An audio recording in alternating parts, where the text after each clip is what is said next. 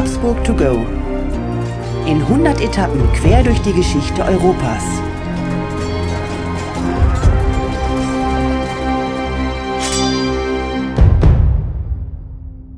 Hallo und herzlich willkommen bei Habsburg to go, der etwas andere geschichtliche Reisebericht. Wir reisen auf den Spuren der Habsburger. Wir, das sind Thomas Krug und mein Name ist Markus Knapp. Herzlich willkommen. Herzlich willkommen, Markus. Hallo Thomas.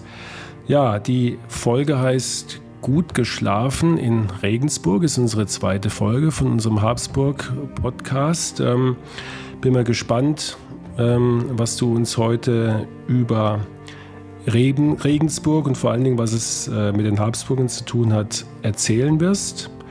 Ja, ich würde sagen, stell doch einfach mal deinen Ort vor, Thomas. Markus, das mache ich sehr gerne und vielleicht vorab, ähm, der Titel hat äh, so ein bisschen was äh, von einer True Crime Story. Es ist keine True Crime Story, die wir heute machen, sondern es ist wirklich ein sehr interessanter Aspekt aus der Geschichte der Habsburger und ja, wir sind heute in Regensburg. Ähm, für mich eine große Freude, weil wir reisen äh, nach Bayern. Markus, du weißt, ich bin Bayer. Ist meine Heimat und äh, man hört es auch ehrlich gesagt, ja. Man hört es äh, in, jeder, in jedem einzelnen Aspekt und ich weiß nicht, warst du schon mal in Regensburg? Ist das eine Stadt, die du kennst? Ja, ich, ich war tatsächlich einmal für zwei Tage in Regensburg, hat mir sehr, sehr gut gefallen. Mhm. Ähm, ist ist auch so eine Stadt, glaube ich, die, weil sie nicht direkt so am, am Wegesrand liegt, auf diesen gängigen Urlaubsrouten, die man jetzt nicht, sag mal, automatisch besucht, ja. aber ähm, ich habe ich hab besonders Erinnerungen an diese Brücke über die Donau. Genau, genau. Also man kann schon fast sagen, es ist ein bisschen ein Hidden Champion ja. äh, der bayerischen Städte. Immerhin ist es die viertgrößte Stadt in Bayern. Mhm. Und ich glaube, äh, man darf nicht vergessen, es ist ein UNESCO-Welterbe. Die Altstadt ähm, hat schon was zu bieten. Und ähm, ja, Regensburg ist eigentlich äh, bis ins 13. Jahrhundert eine Wittelsbacher Hochburg gewesen. Ich glaube, die Wittelsbacher werden uns ab und zu im, im, im Kontext der Habsburger begegnen. Ja? Aber nicht sehr lange, wie wir sehen. Und ähm, Regensburg Du hast es gerade angesprochen, das Wahrzeichen von Regensburg ist die steinerne Brücke. Ja, und warum ist Regensburg überhaupt so interessant jetzt für uns historisch? Regensburg, Regensburg war eine freie Reichsstadt, die äh, komischerweise als Reichsstadt eine der ärmsten Städte im Mittelalter waren. Erinnert mich so ein bisschen an deine erste Folge, in der wir ein, einen riesen Dom, eigentlich mehr oder weniger in einem Dorf, erleben durften, in Speyer.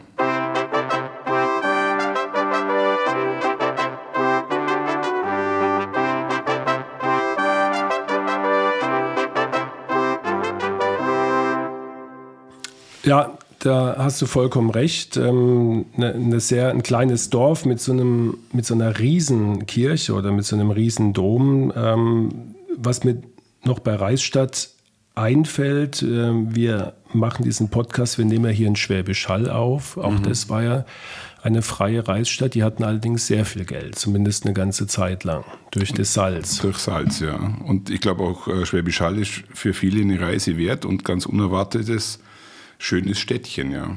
Aber wir sprechen ja heute nicht über Schwäbisch Hall, wir sprechen über Regensburg. Und das Faszinierende an Regensburg ist, dass es zwar eine Reichsstadt war, aber dass sie eigentlich dauernd und ständig verstritten waren zwischen dem Kaiser, zwischen denen, äh, die in der Stadt was zu sagen hatten, und den Wittelsbachern, bis es dann die Wittelsbacher dann nicht mehr halten konnten. Die Stadt äh, in der Zeit, in der wir jetzt uns gerade befinden, ähm, war übersät eigentlich von, von Problemen. Ja. Sie hatten im Endeffekt äh, Judenpogrome, sie hatten diese äh, Kaiserstreitigkeiten, sie hatten Aufstände des Handwerks, die natürlich mit diesen ganzen Forderungen nicht klarkamen. Und natürlich war auch die Pest in Regensburg ein Riesenthema.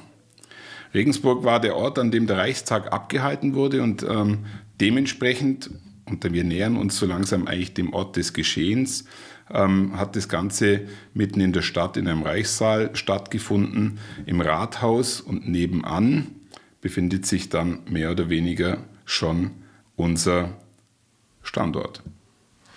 Ja, also zum Thema Reichstag können wir vielleicht nachher noch in ja. unserem ähm, ja, Ergänzungs- Beitrag nochmal vielleicht ein paar Takte dazu sagen, weil ich glaube, das kann man sich heute nicht so vorstellen wie damals der, oder wie heute der Bundestag, dass dann die Parlamentarier da äh, einmal die Woche zusammenkommen, sondern das war dann schon ein ganz anderes Ereignis und hat auch, glaube ich, äh, immer mehrere Wochen dann gedauert. Ja, mir fällt auch beim Stichtag Reichstag, ähm, fällt mir auch Worms ein, gell? Ja. Und ähm, äh, dass Martin Luther davor sprechen musste, ja, also solche Sachen. Aber Regensburg war, glaube ich, die Reichstagstadt schlechthin. Genau, man kann fast so sagen, das wäre äh, vergleichbar mit dem heutigen Berlin, was die, was die politische Dominanz angeht. Ja. ja. Lass uns noch ganz kurz ein paar Aspekte aus der heutigen Zeit bringen. Ich glaube, äh, Regensburg darf man durchaus mit äh, so großen Unternehmen wie Siemens, Audi oder Infineon äh, verbinden. Also wirklich ein großer äh, Arbeitgeber. Und ähm, eine sehr wichtige Verbindung ist auch dieser Main-Donau-Kanal, der sich da äh, durch Regensburg durchschlängelt. Naja, und wie viele die Städte, die wir besprechen werden, natürlich auch eine unglaublich bewegte Studentenstadt mit Uni und FH. Also man kann wirklich sagen, Regensburg pulsiert das Leben. Und gilt als, glaube ich, nördlichste Stadt Italiens. Äh, so wird es zumindest immer gesagt. Hat das was mit dem Flair in der Stadt zu tun oder ich glaube, da trinkt man eher Bier wie Rotwein, oder? Also es hat tatsächlich nichts mit dem Wein zu tun, aber der Flair der Stadt ist tatsächlich ähm, sehr, sehr äh, italienisch.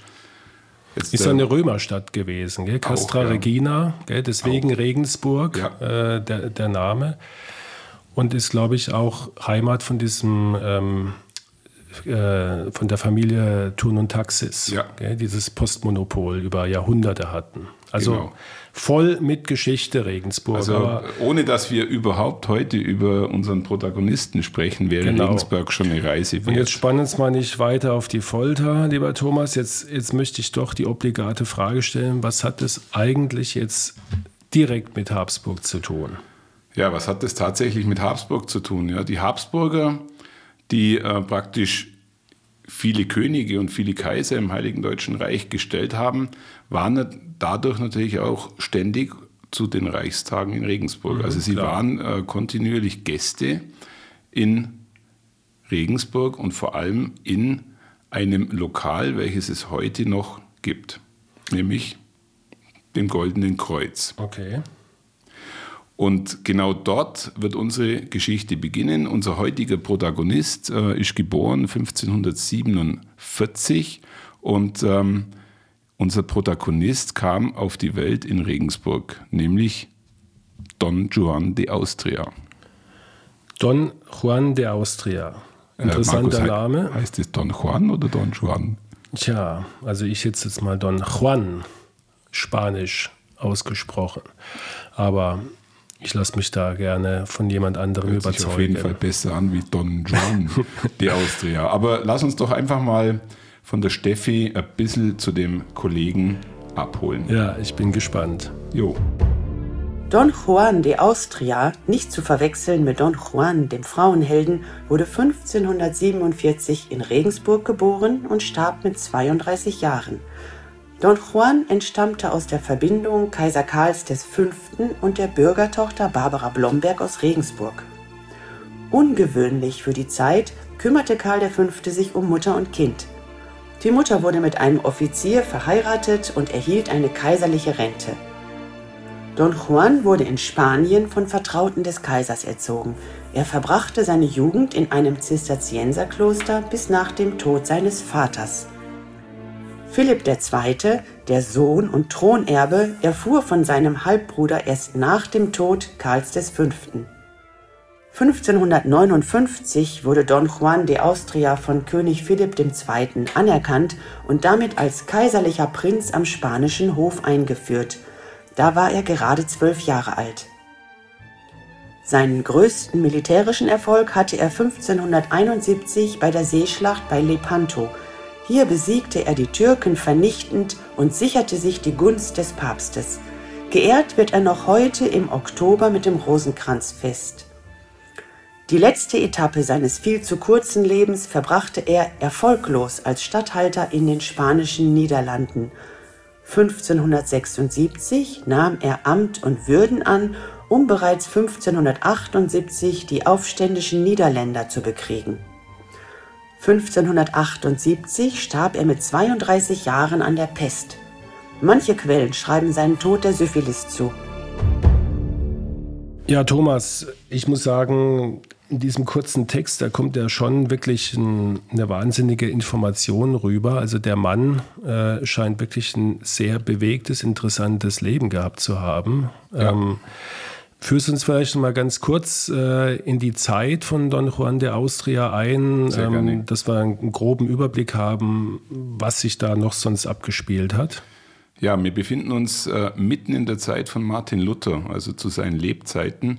Und ähm, die Reformation war voll im Gange und hat natürlich auch in der Stadt Regensburg so einen Mikrokosmos erzeugt, in dem alles passiert ist, was wir äh, im Guten wie im Schlechten immer wieder sehen mussten, vor allem auch eben diese Judenverfolgung.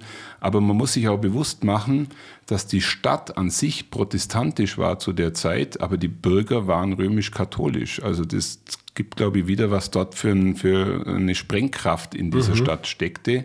Und das hat natürlich dann auch zu vielen Aufständen, in dem Fall gegen den Kaiser geführt, ja, und äh, ja, das hatte ich ja eingangs schon erwähnt, auch am Schluss dazu geführt, dass eine zerstrittene Dynastie, also man muss ja ehrlich sagen, wir haben uns ja mit den Habsburgern eine Dynastie rausgesucht, die eigentlich immer wieder äh, bewiesen haben, dass sie wachsen konnten. Die Wittelsbacher haben das Zeit äh, ihres Lebens nicht zustande gebracht und auch äh, dementsprechend die Stadt verloren.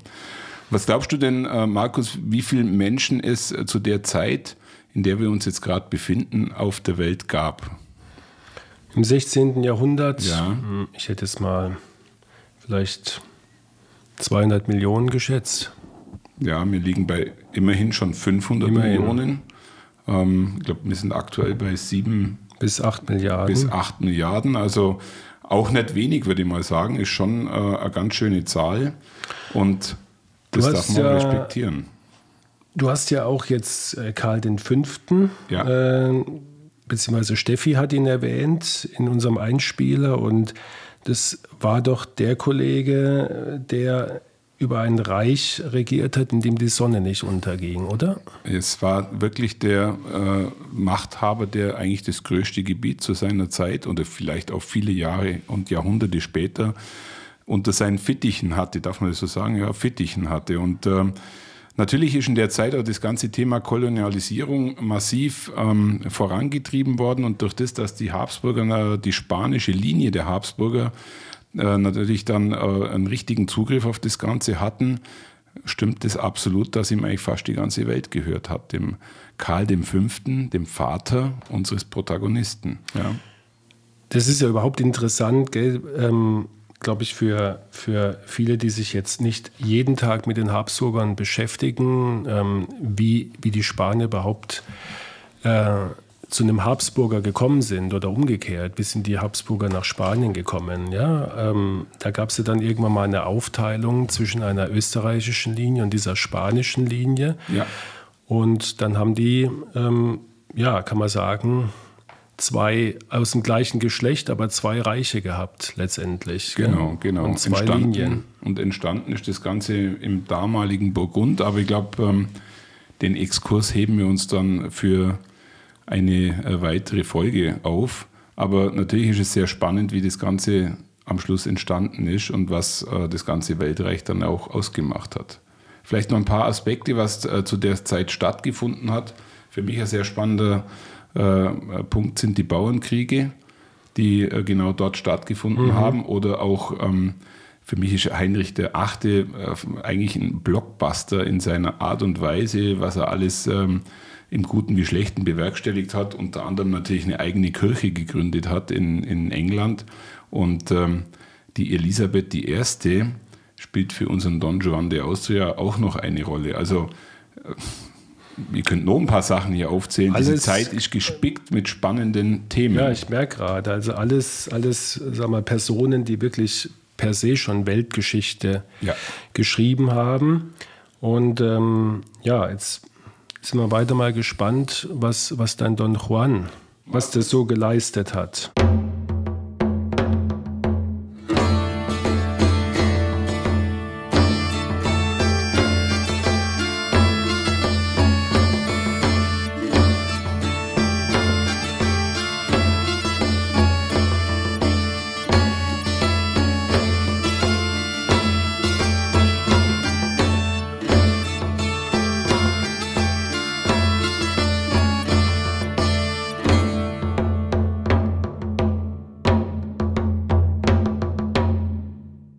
Juan, Markus, war ein klassischer Bastard. Aha, okay. Hört sich jetzt irgendwie äh, dramatisch ja. an, äh, aber Hört ich sich nicht so schön an, ehrlich gesagt. Ja.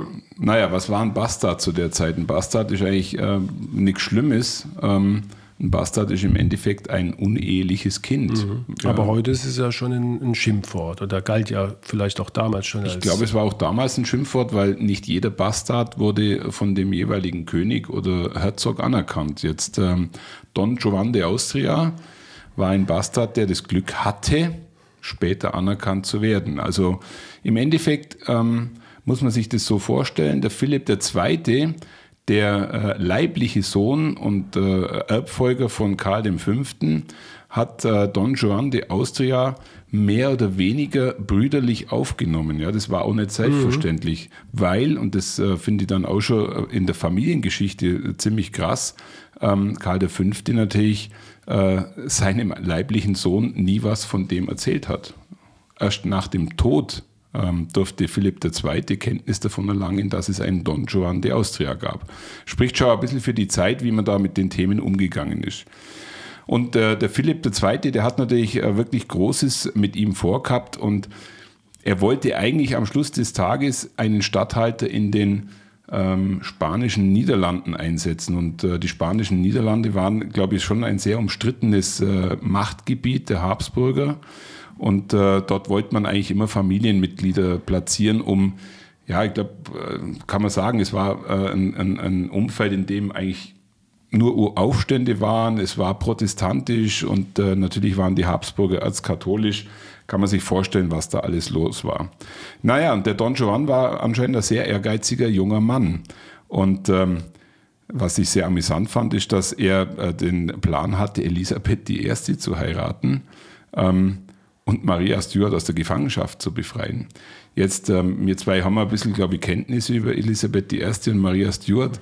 Also allein, wenn man sich das vornimmt, muss man sagen, der Junge hat echt Visionen gehabt, oder? Mhm. Also wollte vielleicht doch so eine Art Frauenheld werden, oder? Habe ich den Eindruck. Er wollte ein Frauenheld und ein Weltenretter werden, war, war so mein, mein Gefühl. Und was er natürlich auch war, was die Habsburger, ich glaube, in allen Zeiten ausgemacht hat, er war ein Kämpfer für den römisch-katholischen Glauben. Ja. Also ich glaube, äh, es gibt keinen Habsburger, der da massiv ausgeschert ist. Vielleicht noch mal kurz äh, ein Stück zurück zu dieser ja. Romanze, das wird mich noch interessieren. Ähm, Weiß man da Näheres? Ähm, haben die sich hinterher nochmal getroffen? Ähm, Karl V. mit seiner, wie hieß sie, Frau Blomberg? Ähm, oder war das dann aus dem Augen, aus dem Sinn? Ja, also ähm, der äh, Karl V. hat sich tatsächlich um die Barbara Blomberg gekümmert. Mhm. Ja, er hat sie ähm, sehr gut verheiratet und zwar in ähm, spanischen Niederlande mit okay. einem Offizier und, und mehr oder weniger war die äh, Barbara Blomberg versorgt. Also hat sich hat auch, was ja sicher auch ungewöhnlich war, oder? Zu der Zeit, dass man, dass sich so ein, ein Kaiser dann um eine, eine, Bürgerstochter auch praktisch nachhaltig bemüht. Also ich würde sagen, das war sehr ungewöhnlich war und ähm, spricht auch ein bisschen für Karl V., dass er hier seine Verantwortung in einer Zeit, in der man eigentlich für sowas nicht Verantwortung übernommen hat, äh, wirklich sein Mann gestanden ist. Ja. Aber ich meine, Thomas, ähm, jetzt kommen wir wahrscheinlich zum, zum Höhepunkt deiner, deiner Erzählung und wahrscheinlich auch zu dem Ereignis, warum der, dieser Don Juan überhaupt heute noch eine Rolle spielt und warum er, glaube ich, auch in unserem Podcast auftaucht, oder? Ja, also der Don Juan taucht in unserem Podcast auf, weil er, weil er natürlich wie so oft äh, in der Geschichte eine Seeschlacht geschlagen hat. Mhm. Und zwar ähm, äh, vor Lepanto ja. gegen die Türken. Auch da könnten wir jetzt, glaube ich, sehr ausführlich drüber sprechen. Ähm, aber man muss sich einfach bewusst machen, der Junge war 24 Jahre alt und hat dort äh, eine Seeschlacht gegen den Süleyman äh, geschlagen. Ich glaube, der ein oder andere hat von Süleyman schon mal was gehört, du bestimmt. Und ähm, Süleyman wollte damals äh, Zypern äh, erobern und hat äh, dazu nicht weniger als 70.000 Mann aufs Meer geschickt. Und äh, unser Protagonist, der junge Don Juan de Austria, hat mit 24 Jahren diese Schlacht geschlagen. Also er hat die Türken geschlagen. Und, Wo liegt ähm, denn dieses Lepanto? Lepanto liegt ähm, im Ionischen Meer. Okay. Und ähm, nachdem Don Juan de Austria diese Schlacht gewonnen hat, war er natürlich äh, sehr, sehr angesehen beim damaligen Papst. Und dafür wurde er natürlich dann auch mehrfach geehrt und gehuldigt und natürlich von seinem äh, Bruder höchst, mit höchsten Anerkennungen ausgestattet. Ja, und du hast es ja, glaube ich, vorhin auch schon mal erwähnt in deinem Überblick. Ähm, also die, die Türken bzw. die Osmanen, das war ja damals schon eine Bedrohung eigentlich für die, für die christliche Welt, oder? In dieser also, Zeit. Also zu, zu, dem Zeitpunkt war es die größtmögliche Bedrohung und ähm, man will sich das jetzt gar nicht ausmalen, aber die Schlacht, wenn verloren gegangen wäre, hätte das für den Papst und für die römisch-katholische Welt sicherlich einen, eine einschneidende äh, Bedeutung gehabt. Also so ähnlich wie ungefähr dann 100 Jahre später, als die Türken vor Wien dann geschlagen wurden. Ich glaube, das kann man eins zu okay. eins vergleichen. Auch dort okay. hätte, äh, wenn es anders gelaufen wäre, würde wahrscheinlich auch in Europa einiges anders mhm. aussehen.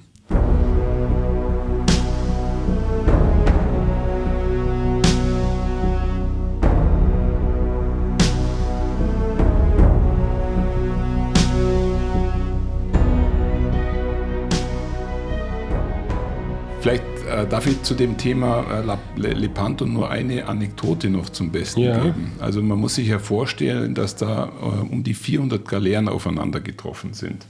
Und was glaubst du, wie man äh, die Galeeren äh, relativ schnell auch erkennen konnte? Hatten die dann so ein christliches Banner oder sowas? Das hatten sie bestimmt auch, mhm. aber du wirst lachen, man hat sie am Gestank erkannt. Also das ist jetzt äh, tatsächlich etwas, was äh, bei der Recherche mir zumindest aufgefallen ist. In den Galeeren waren ja hunderte von, von Rudern, äh, Ruderern und ähm, naja, man kann sich vorstellen, äh, dass es dort kein Dixie-Klo gab. Und somit konnte man die äh, Ankunft der Galeeren riechen. Übers Meer sozusagen. Ja, so wie okay, der Wind stand. Also das muss ja. Also wenn der Wind schlecht stand, hattest du ja. Pech. Man hat dich einfach zu früh äh, erkannt und konnte dann seine, seine Schlachtstrategie darauf ausrichten. Naja, lass uns das Thema etwas, etwas beschleunigen. Don Juan äh, hatte dadurch natürlich das Vertrauen bei Philipp II. erlangt und hat das eigentlich erreicht, was er erreichen wollte. Er wurde Statthalter in den Niederlanden. Mhm. Ähm, heute würde man sagen, er hat seinen Traumjob bekommen, aber sein Traumjob hat halt wie so oft äh, sich als erfolglos dargestellt. Die Unruhen, die dort herrschten, haben ihn mehr oder weniger tatsächlich in den Tod getrieben. Ja. Also kann man sagen, es war so ein, ja, das Lepanto war für ihn das, das Highlight seines Lebens. Richtig. Danach ging es Und danach bergab. hat er eigentlich nichts mehr richtig zustande gebracht. Ja, der hat vielleicht auch die Chancen nicht mehr dazu gehabt, weil, weil ich glaube tatsächlich, ähm, wir werden vielleicht auch mal darüber sprechen, ein bisschen, dass die spanischen Niederlande, die willst du als Stadthalter, glaube ich, nicht verantwortet haben. Also ich glaube, mhm. das hat wirklich äh, an jedem Eck und Ende Stress gegeben. Naja, er ist dann, er ist dann äh, in einem äh, ähm, Armeelager mehr oder weniger verstorben und äh, was ich tatsächlich dann auch sehr tragisch fand, ähm, da die äh, Habsburger zu der Zeit einfach ähm, natürlich wie immer mit den Franzosen im Krieg waren, hat man den Leichnam von ihm äh, gevierteilt und mhm. hat ihn dann in Satteltaschen auf geheimen Wegen Richtung Spanien gebracht, um ihn dort dann im Endeffekt ähm, ordentlich beerdigen ja. zu können, weil die Seewege nicht mehr sicher waren für, ja. die, für die äh, Spanier. Kann man sich eigentlich heute gar nicht vorstellen.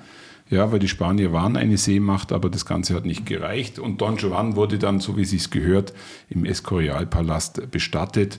Natürlich mit großen Ehren, aber viel zu jung gestorben. Mhm. Also ein Obwohl er Bastard war, so ein Ehrenbegräbnis richtig, an einem Ehrenort, gell? Ähm, und ja, mit 32 Jahren Syphilis war natürlich damals ähm, eine sehr verbreitete ja. und auch unheilbare Erkrankung, weil es noch keine Antibiotika gab. Und ja.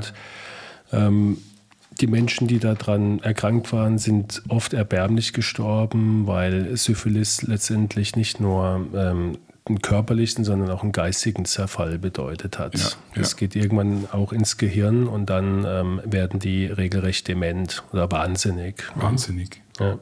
Ja, ich glaube, das war, äh, das war die Krankheit dieser, dieser Epoche. Eine, genau, ja. Ja, soviel zu äh, Don Giovanni an der Stelle.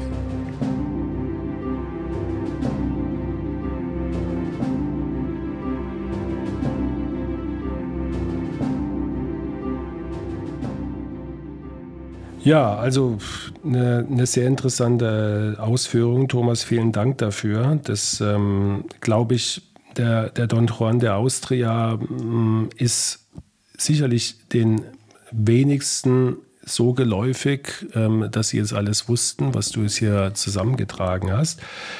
Lass uns vielleicht nochmal an deinen Ort zurückgehen, ja. von, von Lepanto nach Regensburg. Ja. Allein das ist ja schon der Wahnsinn, gell, die beiden äh, Orte nebeneinander zu stellen. Ähm, äh, Gibt es denn diese, diese ja. Herberge noch? Ja, Gibt es denn das Zimmer noch? Oft sieht man ja in solchen berühmten Hotels gell, äh, irgendwelche noch Bilder oder, oder Gemälde an der Wand hier übernachtete. Ich kann mich daran erinnern, ich war mal in den USA in einem Hotelzimmer, wo Bonnie und Clyde übernachtet hatten. War dann auch nicht meine ruhigste Nacht, ehrlich gesagt. Ja, Gibt es ja. sowas da auch in Regensburg? Ähm, das ist tatsächlich wirklich ähm, eigentlich für mich das Spannendste an der Geschichte. Es gibt das Goldene Kreuz in Regensburg noch mhm. heute. Ich habe äh, sogar mit der aktuellen Eigentümerin telefoniert.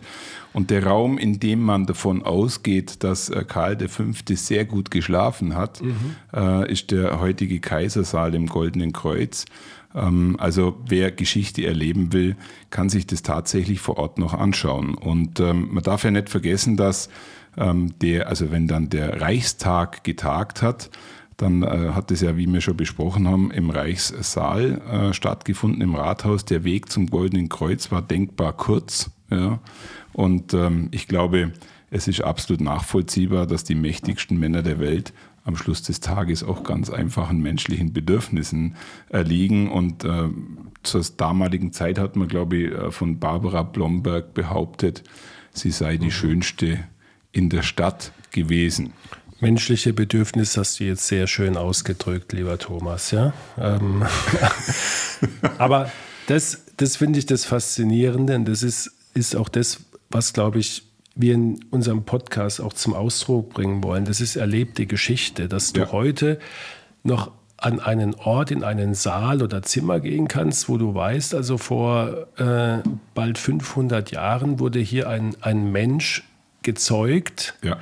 der, ich sage es mal übertrieben, vielleicht das christliche Abendland dann gerettet hat. An der Stelle, ja. ja. An der Stelle, gell? Und ähm, ja, ich glaube, das ist genau das, was wir, was wir immer wieder wecken wollen, ja. diese, diese Begeisterung, ein, die Ausstrahlung eines Ortes und an so einem Ort wirklich zu sein und vielleicht mal kurz darüber nachzudenken. Ich glaube, man spürt auch, dass, dies, dass das auch die Faszination dessen ist, warum wir, warum wir jetzt hier beieinander sitzen und diese Themen auch so diskutieren. Ja. Absolut. Ich kann mir vorstellen, das, das hat ja dann auch sicherlich dann noch ja. nachgewirkt. Gell? Also ähm, das war ja wie dann so ein Mythos oder wurde auch überhöht und, und dann gab es sicherlich viele Anekdoten oder hat auch in die Kunst sicherlich irgendwie ähm, ja. Einflüsse gebracht. Und genau da äh, gibt es auch nochmal was, eine, einen, einen Nebenort, wenn man da zufällig vorbeikommt. In Locarno gibt es noch eine äh, Kirche Santa Maria da Pazzlino. Und in der äh, kann man ein Fresko sich anschauen, was ich auch sehr faszinierend finde, in der die heilige Jungfrau dem Jesuskind beibringt, mit Kanonenkugel türkische Schiffe abzuschießen und das Ganze ist nicht dein Ernst. Tatsächlich, äh, man kann sich das auch gerne mal hergoogeln und äh, das Jesuskind äh, versucht dann tatsächlich in Lepanto erfolgreich die Türken zu ähm, schlagen. Also finden wir auch in Locarno, im schönen Locarno im Tessin, Spuren der Habsburger. Ja. ja? Wahnsinn. Ein etwas, was uns wahrscheinlich die nächsten 100 Folgen ständig begegnet. Gibt es nicht auch irgendein katholisches Fest oder Feiertag, äh, der auf, auf die Seeschlacht von Lepanto äh, zurückgreift? Markus, du hast recht, am 7.10. Äh, findet das Rosenkranzfest statt und das wird, denke ich, auch in einigen Regionen immer noch gefeiert. Du als bayerischer Katholik und, ähm, feierst wir, das doch, wir oder? Wir feiern das ausgiebig und äh, das findet immer schön bei einer halben Stadt. also an, an alle frommen Katholiken, die seit Jahren am 7.10. das Rosenkranzfest begehen, äh, dürfen sich bei Don Juan de Austria bedanken, weil darauf ist es zurückzuführen. Und Markus, vielleicht schaffen wir zu unserer Wirkungszeit auch etwas, ähm, wozu sich der Papst äh, begnügt fühlt, einen Feiertag für uns auszurufen. Das wäre noch was. Ja? Probieren wir mal. Und in 200 Jahren feiern die Leute den Markus Thomas Tag. Vermessen. Vermessen, ja.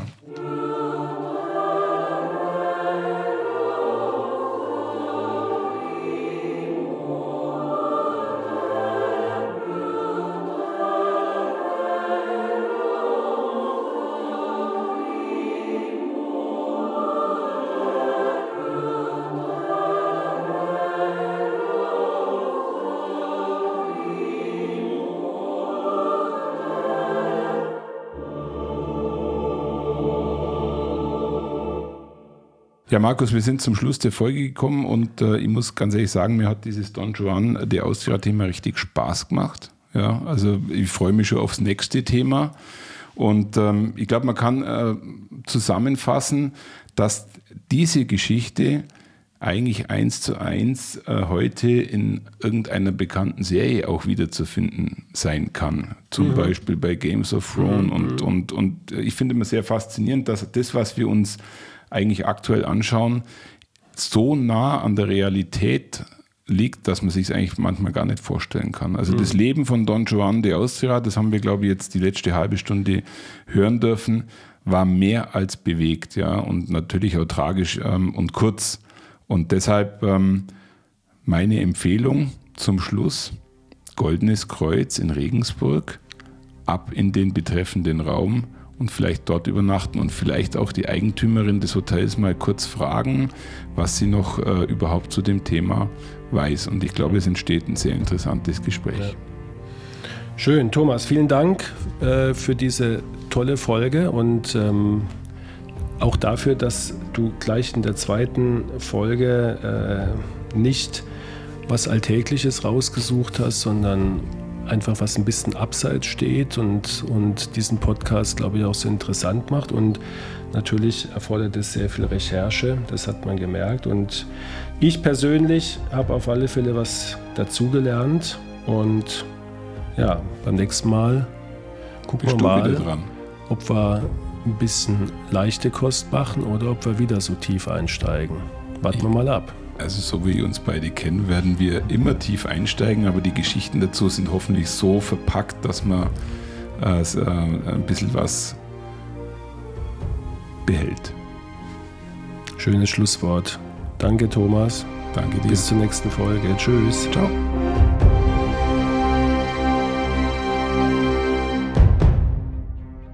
Thomas, ich habe übrigens nochmal wegen Reichstag ein bisschen nachrecherchiert ähm, und will das gerne in unseren Exkurs heute anhängen. Also der Reichstag bezeichnet ursprünglich die Versammlung der Reichsstände des Heiligen Römischen Reiches deutscher Nation. Die neben dem König bzw. Kaiser stehende Körperschaft entwickelte sich ab dem 12. Jahrhundert aus den formlosen Hoftagen und wurde nach 1495 zu einer festen Institution der Reichsverfassung. Der Reichstag wurde bis zum 16. Jahrhundert in unregelmäßigen Abständen jeweils in eine Bischofs- oder Reichsstadt einberufen, in dem Fall, unserem Fall eben Regensburg, und war das maßgebliche Gegengewicht der Stände gegenüber der kaiserlichen Zentralgewalt. Und ab 1663 war der immerwährende Reichstag dann ständiger Gesandtenkongress tatsächlich in Regensburg.